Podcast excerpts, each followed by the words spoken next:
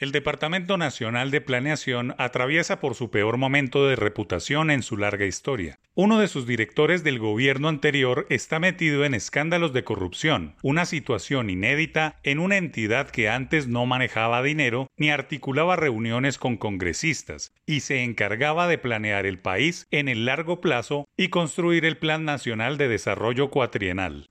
El Pacto por Colombia, Pacto por la Equidad, nombre del gobierno del expresidente Iván Duque, promovió que el presupuesto de inversión y su asignación debía ser responsabilidad del DNP, un episodio que hizo reflexionar en su momento sobre el verdadero papel de una oficina creada por el expresidente Carlos Lleras, con el objetivo máximo de pensar el Estado que se quiere. Siempre ha sido la entidad encargada de formular políticas de largo plazo, con una particularidad importante, pensar y recomendar la distribución de los recursos para que las ideas del presidente de turno se hagan realidad.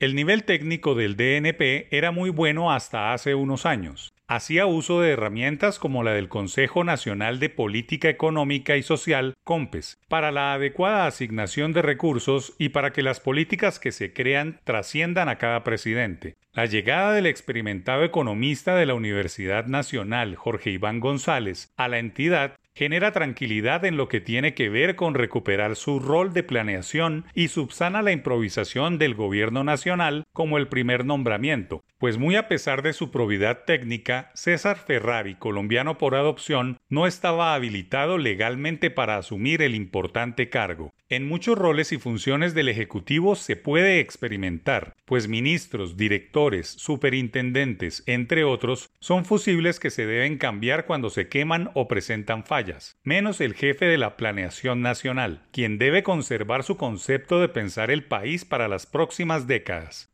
González es filósofo de la Universidad Javeriana, magíster en Economía de la Universidad de los Andes y doctor en Economía de la Universidad Católica de Lovaina en Bélgica, decano de la Facultad de Ciencias Económicas de la Universidad Nacional y director del Centro de Investigaciones una formación superior que le ayudará a reducir la pérdida de tiempo que acumula la presentación del plan de desarrollo de Petro. Según la ley, tiene hasta el 7 de febrero, seis meses desde su posesión, para entregarlo al público.